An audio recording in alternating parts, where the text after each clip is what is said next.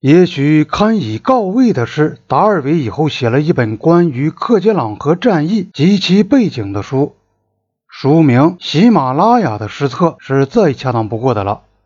这个词儿，印度人听来特别耳熟，因为这是甘地创造的。喜马拉雅的失策，也有喜马拉雅山般的极大极大的错误之一。这本书将来可能被认为是军事文献里的一部名著。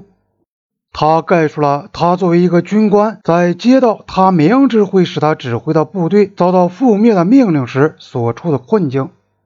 马内克肖将军由第四军军长提升为东部军区司令，一九六九年又被任命为陆军参谋长。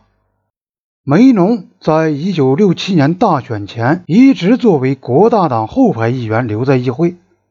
在一九六七年大选中，孟买选区的国大党组织不再提名梅农为议员候选人，于是他以独立的候选人的身份竞选，结果被击败了。他的竞选对手在大选前夕逝世，梅农又做了一番努力，但再度失败。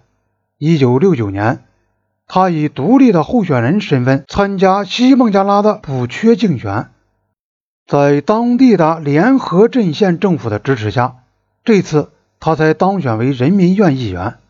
在印度国内，以及一定程度上在国外，对于中国是否会按他所宣布的那样把军队撤到麦克马洪线的后面去，还存在着怀疑。但十一月三十日。中国国防部宣布，中国部队即将开始后撤。十二月一日，中国部队准备后撤，撤退是缓慢的。十二月五日，中国人在邦迪拉把一些受伤的战俘交还给印度。大概在一星期以后，中国部队才从邦迪拉撤出。中国部队有许多打扫战场的工作要做，在做这些事情时，他们是一丝不苟。甚至有些小题大做，他们把印军撤退时遗弃的全部装备尽量完好的归还印军。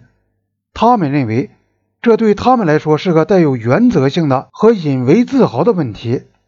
他们把印军的装备收集、叠架、堆积、排列起来，开镜擦亮，并且详细开列清单：轻武器、迫击炮、大炮、卡车、炮弹和弹药。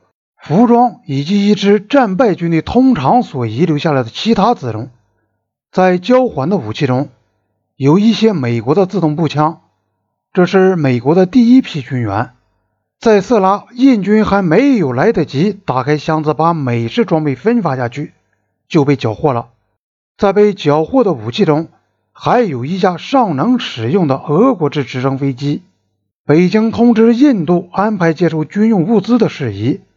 印度方面指派了若干行政官员办理交接手续，中国一一填交了移交的物资，并拿到了收据。中国并没有公布这种异乎寻常的交接行动，以后也说过他并不打算公布。中国之所以采取这样的举动，只是为了进一步表示争取和平解决的诚意。印度方面虽然按照中国通知正式接收了交还的军用物资，但是他们却感到这件事对他们是分外的耻辱，因此满怀怨恨，并指责中国的举动是个宣传伎俩。这样一来，反倒引起了人们的注意。印度军队没有紧跟着后撤的中国军队回到东北边境特区。该地区的行政管理由民政官员接手。这批官员于1963年1月21日到了达旺。好几个月之后，第一批印军才回到东北边境特区。停火仍然是非正式的，印度方面小心翼翼，却又秘而不宣地遵守停火。在西段和中段。新德里没有理睬中国所提出的印军应从实际控制线后撤二十公里的要求，北京也没有加以催逼。然而，在东段，印度人在没有进入塔格拉山脊与地图上标出的麦克马洪线之间的地区，麦克马洪线以南地区的巡逻任务也交由阿萨姆步枪队负责。印度陆军由于他本身战术上的利害关系，同中国的要求不谋而合，所以也就远远退缩到后面去了。中国宣布停火以后，印度政府发现。许多亚非国家明显地倾向于认为是北京方面做出了使争论回到会议桌上来的真诚努力。新德里觉得外界对他有压力，要他接受中国的停火建议，因而感到非常恼火。十一月底，新德里的官方发言人解释说，那些不理解带有欺骗性的中国建议的全部含义的人。自然会问我们为什么不接受中国的建议。